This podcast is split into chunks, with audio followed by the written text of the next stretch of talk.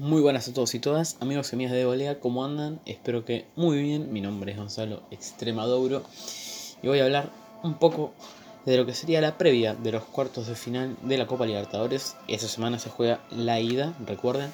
Así que bueno, vamos a empezar hablando del lado derecho del cuadro en el que están 4 de 4 equipos brasileros, así que ya tenemos un finalista asegurado del país do Brasil, así que eso ya es la base para hablar un poco de lo que sería la final, pero bueno, falta mucho para eso. Gremio contra Palmeiras. En Porto Alegre va a ser la ida y en cancha de Palmeiras va a ser la vuelta. Palmeiras, el equipo del que es hincha Jair Bolsonaro, que es el presidente de Brasil, pero bueno, es un tema aparte eso. Si les parece, hablamos de cómo viene cada equipo al encuentro. Gremio viene con dos victorias, tres empates y una derrota que es contra Flamengo, que es otro equipo que va a jugar la ronda de cuartos de final. Así que, bueno, se espera un gremio que por Copa se transforma totalmente. Yo creo que si bien no viene con los mejores resultados, va a hacer un buen papel. Palmeiras, que es un poco más raro, viene de ganar un solo partido, 4 a 0 a Godoy Cruz en los octavos de final. Y los otros 5 partidos los empató. Así que bueno, rarísimo, 5 empates y una victoria. Pero sirve para no cosechar derrotas por lo menos.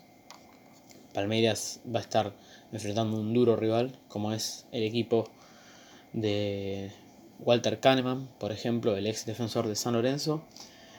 Para agregar también de los últimos seis partidos entre Palmeiras y Gremio, ganó cuatro Palmeiras y dos empates, así que hace un montón de tiempo que no le gana el equipo de Porto Alegre a Palmeiras, así que Ojo porque no creo que la tenga tan fácil. Igualmente quería decir un par de cosas que Gremio en su propia cancha y por copa se transforma. Es un equipo, como se lo suele etiquetar, copero. Así que nada, imagínense que la ganó en 2017, estuvo cerca de llegar a la final en 2018. River se lo impidió faltando poquitos minutos. Gremio que viene de ganar sus últimos 5 partidos de la Copa Libertadores y en los últimos 4 no le metieron goles, así que imagínense un equipo así de sólido, no hacer ninguna tarea sencilla para el equipo verde meterle un gol. Palmeiras que igualmente en sus últimos 8 partidos mantuvo el arco en cero en 6 partidos de esos 8. Los dos que le convirtieron goles fueron San Lorenzo, que le metió uno, y Godoy Cruz, que en la ida le metió dos goles, ambos del Morro García. Pero nada, en general muy bien Palmeiras que recibió apenas tres goles en toda la copa. Y Gremio metió por lo menos dos goles en sus últimos cinco partidos, así que creo que va a ser un partido súper disputado, bastante parejo. Creo que, a mi entender, si bien Palmeiras lo tiene de hijo últimamente, ese partido se lo puede llevar Gremio, porque de local se hace muy fuerte en la Copa Libertadores. Así que bueno, hasta ahí mi análisis de este partido que creo que es el mejor sin duda de los cuatro. Creo que para mí es el más disputado, equipos de un mismo país muy bueno va.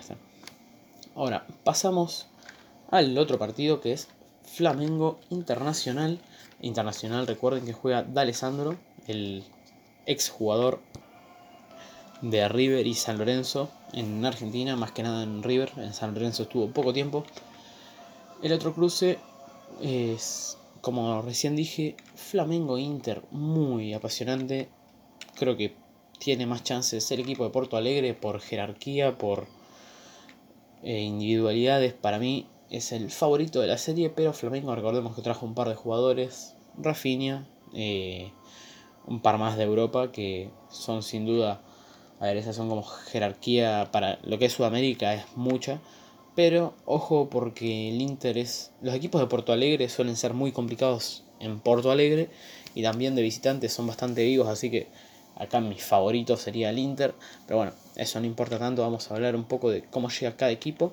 Flamengo, que viene de ganar cuatro partidos y perder dos, no viene tan mal. Recordemos que uno de los dos que perdió fue con Emelec en Ecuador, que lo terminó dando vuelta. Va, en realidad lo empató y lo ganó por penales en Brasil. Así que viene en una buena racha. Y en tanto el Inter de Porto Alegre viene de ganar cuatro partidos, empatar uno y perder uno, así que también viene de una forma bastante sólida al encuentro. Y en los últimos seis partidos, entre ellos, el Inter ganó 4 y Flamengo ganó 2. Así que dentro de todo está pareja la cosa. Este partido va a ser en Río de Janeiro. Así que va a ser local el Flamengo. El Inter de Porto Alegre que en sus últimos 8 partidos de Copa Libertadores no perdió. De hecho en toda la Copa no perdió ningún partido. Y otro dato es que en casa Flamengo solamente perdió uno de los últimos 12 partidos de local. Así que nada, va a ser bastante peleado otro partido como el de recién, que va a ser entre equipos de un mismo país, en este caso Brasil nuevamente. Yo creo que va a terminar siendo un clásico de Porto Alegre en semifinales, Gremio e Inter de Porto Alegre, pero nunca se sabe. Flamengo también tiene muy buen equipo. Tiene a Gabigol, el ex delantero del Inter, Benfica, entre otros equipos. Así que ya creo que quedó bastante claro lo que pienso. Hay que ver de Alessandro y Paolo Guerrero si están en su noche. Yo creo que no tiene ninguna chance el Flamengo, pero habrá que ver. Pasando al lado izquierdo, que es donde más nos importa, creo yo. Liga de Quito en Ecuador contra Boca Juniors. Un partido que, bueno, para mí va a ser bastante importante para Boca no perder. Así se traiga un 0 a 0. Yo creo que sería un buen negocio para los muchachos de Alfaro. Porque en la altura suele perder cualquier equipo, así sea el Barcelona. Va a terminar perdiendo porque en la altura se plantean siempre de manera muy difícil los partidos. Independiente perdió dos veces en la altura cuando le tocó en la Copa Sudamericana. Eh, también Olimpia de Paraguay quedó afuera con Liga de Quito, que era gran favorito Olimpia, quedó afuera porque en altura se plantean muy difíciles las cosas para los equipos paraguayos, argentinos, uruguayos. Así que ojo con ese factor. Realmente considero que Boca trayéndose un empate, ni, ni hablar de una victoria, ¿no? Pero un empate, si es con goles, mejor todavía. Pero bueno, habrá que ver cómo se plantea. Liga de Quito que no viene en su mejor momento, ganó 2, empató 2 y perdió 2 de sus últimos 6 encuentros. Igualmente viene con la moral un poco más alta porque el 17 de agosto le ganó el clásico de Ecuador a Barcelona de Ecuador, de Guayaquil. Así que bueno, vienen con esa victoria que es importante para de cara a este partido. Boca de los últimos 6 partidos empató 2 y ganó 4. En el torneo tiene 7 puntos de 9. Es uno de los mejores equipos si bien van pocas fechas. Lo que sí en los empates incluye la eliminación con Almagro por Copa Argentina, que fue empate a 1 en los 90 minutos, y en la definición desde el punto penal, Boca perdió 3 a 1. Pero bueno, eso es bastante secundario a comparación de la Libertadores. La Copa Argentina es nada. Boca viene de ganarle 2 a 0 al Dos Civi con un gran partido de Rossi, goles de Salvio y Tevez, si no me equivoco. Y para destacar, Liga de Quito y Boca Juniors ya se enfrentaron en un mano a mano continental. Fue en la Copa Sudamericana 2008. Boca le ganó 4 a 0 la ida en Buenos Aires y empataron 1 a 1 en Ecuador. Así que con un global de 5 a 1 pasó Boca con goles de Riquelme y un par de jugadores más legendarios que tenía Boca en ese momento. Más que nada Juan Román destacando como siempre. Y para destacar de Liga de Quito, repito por última vez, que de local es muy fuerte, no pierde hace un montón en su terreno. Y Boca vino en los últimos tres partidos empatando al entretiempo y en el segundo tiempo los ganó. Eso ocurrió en los últimos tres partidos, así que tiene que estar atento a eso. Liga de Quito. Y para terminar con este partido, Boca viene bastante bien en los últimos años en Copa Libertadores. De los últimos 18 partidos, en 17 no perdió. El único que perdió, recordamos, fue la final en Madrid 3 a 1 con River de Gallardo, pero 17 partidos de 18 sin perder, así que bastante sólido lo de la institución de la Rivera. Y para terminar, recordemos que esto es el lado izquierdo, River Plate contra Cerro Porteño, el equipo de Paraguay. Bastante bien viene el Millonario, que de los últimos 5 partidos ganó 3 y empató 2. Claramente hablo de los partidos incluyendo Libertadores y el torneo Copa Argentina, etc. Más que nada después de este fin de semana que le ganó 6 a 1 a Racing, el último campeón del fútbol argentino, una paliza total. Y Cerro Porteño viene de ganar 2, empatar 2, perdón, empatar 3 partidos y una derrota, así que dentro de todo está en un buen nivel el equipo de Miguel Ángel Russo. River tiene una curiosidad que de los últimos 10 partidos en Copa Libertadores empató 8, pero bueno, también es porque no le convierten mucho, ¿no? De hecho, en los últimos 7 partidos, de esos últimos 7, en 5 mantuvo el arco en cero, así que una solidez defensiva y en el arco muy destacable del equipo de Marcelo Gallardo. Y nada, el equipo de Miguel Ángel Russo viene de eliminar a San Lorenzo.